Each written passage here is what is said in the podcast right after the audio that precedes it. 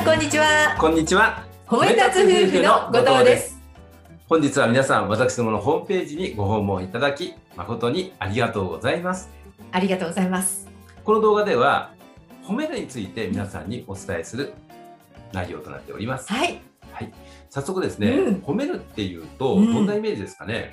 私たちがよく聞くのはですね、お世辞とか、うん。おべんちゃら。なんかよいしょするイメージですよね。というなんかね、ふうに聞。きますよね、そうです、そうです。はい。実際これ、セミナーのね、はい。前後にね、聞きます。うん。ね、このね、はい。褒めるっていうと、うん。どうしてもね、言葉、ね、褒め言葉、これが中心になってねっていうイメージがあると思うんですよ。うん。ですからね、うん。あの言葉だけだと思ってる方が多い中でね、うん。よく聞くのがね、うん。いや私口下手なんですよとかうん。ね、そうそうそうそいや褒めるってやっぱり難しいじゃないですかっていうう。もうね、言葉がね、うん、あの口がうまくないと褒め上手にならないっていうのそうそう。を思うと、これハードルが高くなっちゃいますよね。でだすよ、実は、うん。褒めるというのは意味が広いんですよそうね。なんですよ。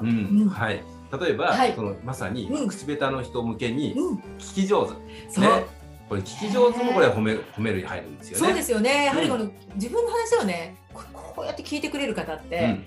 だからどんどん話がね、うん。したくなってね。ね、うん。聞いてもらえるっていうこれそれだけでね気持ちがこうぐっと上がっていきます嬉しいですよね。はい、あるいはねこう、はい。挨拶ね、うん。挨拶も褒める始まりですそうなね。んですよ。うん、そして笑顔。うん。ね、これ笑顔意識してますよね、私どもね。うんはいしてます。そしてね、、うん、感謝。感謝、うん感謝もねこれ褒めるなんですよね。りがとうございますってね。はい、うんね、もういろいろありますよね。もうはい励ますとかね、うんそれから喜ぶとかね、はい応援するとか、そうですね。いろいろあるんですいろい。ろあるんですよ。ですから、うん皆さん実はね、もうすでにやってらっしゃることばかりなんですよ。ちのことなんですよね。そうなんですよね。うん。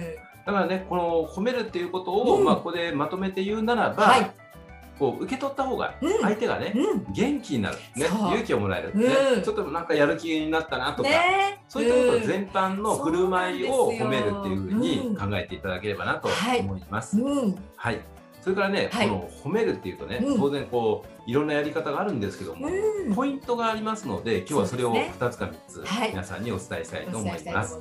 はい。まずですね、冒頭でお伝えしたみたいに、うん何かね、よいしょとかおべんちゃら、うんこれとじゃあね、褒めたつの褒めるって何が違うんですか、うんというところですよね。うんこれはですね、はい。事実があるかないかなんですよ。はい、そうなんですよね。うんもう事実なくてね、いきなりね、すごいねあなたなんてこう言われても何がってことになっちゃいますよね。ますよね。はいうん。うん。なのでね、事実をしっかりやる。例えばその職場なんかですよね。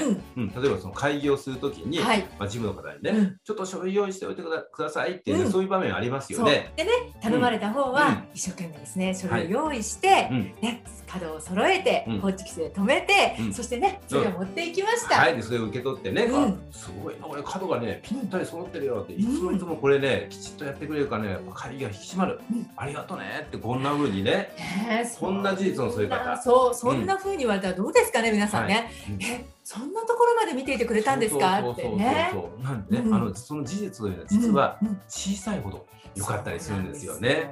はい、うん。ね、これがまあ一つ目のポイントでね。はい。そして二つ目、うん、これがね、横でなくて縦で褒める。そう。はい、これなんですね。どういうことかというと、うん。はい、誰かと比べるってことなんですよね。うん、うん。これね、ついついこれやってしまうのがね、うん。横で比べちゃう。うん私なんか兄弟いるんですけれどもね、うん。やっぱりお姉ちゃんいつも優秀だよねってこう、うんお姉ちゃんをこう褒められるんだけれども、うん。ね、その陰でね、うん、あんたもっと頑張りなさいよ、うん。こういうこともね伝わっちゃうんですよね。そういう誰かと比べるのをうん。横っていうふうに言ってます。はい。うん。ね、これ横で比べちゃうと、はい。なかなかね褒められないっていう人が出てくるし、うん、じゃあどうするのかっていうそことですよね。こですよね。うん。縦で褒める。これは、うん。これはですね、その個人のはい。過去と今を比べた場合にはい。どれぐらい成長してるかなと、はいここを見つけて相手に伝えるってことなんですすよね。うん、例えば前回は65点だったけど、今回は75点上がった、うん。成長したよね、うん。であるいはね、はい。点数がもし上がってなかったとしてもうん。ですよ、はい。ねあなた前回までは、文章問題になるとねこうん。う書き出す問題になるとこれなかなか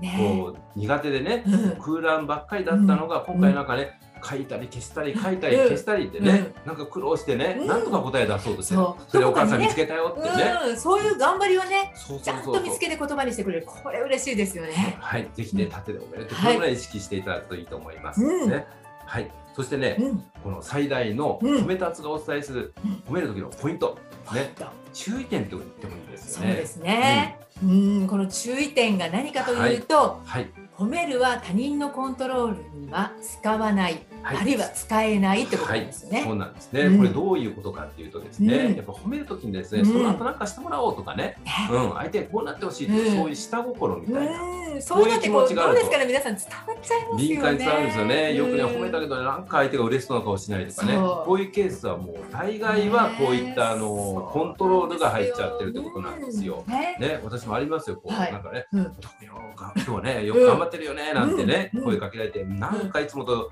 違うぞうんって思ったら、うんこの後ね、はい。残業1時間いいかなとかね、こう来るわけですよ。ね来た来た来たと思ってそうね。そうそうそういうことかみたいなそうね。なんですよね。だからそういったような、はこの後なんかしてもらおうっていう、そういうね、うんそれをコントロールっていうそうさなんでれてます。すよ。うん。ですからね、はい。やはり大切なことは、はい。心から褒めるってことですよね。そうなんです。言い換えればそういうことですね。ねうん。ここは一番大事なところなんですよね。うんねはい。うんぜひこのポイントをね、うんあの持ち帰っていただければなとはい思います。はいね。そしてうん。今回のうん褒める達人の褒めるとはね、これズバリ一言で言うと、はい。人、物、出来事の価値を発見して伝える。はい。価値発見の達人がうん。褒め達なんですね。そうなんですよ。はい、うんこれをね、ぜひこの、うんえー最後にはい。お持ち帰りいただいて、ねうんこのこの後ですね、まはた動画をですね、たくさんたくさん更新していって、うんこの価値発見とはどういうことかっていうことを皆さんに順にお伝えしていっていきたいと思います。うんぜひですね、またこの動画に遊びに来てください。はい、本日は最後までご視聴いただきましてありがとうございました。ありがとうございました。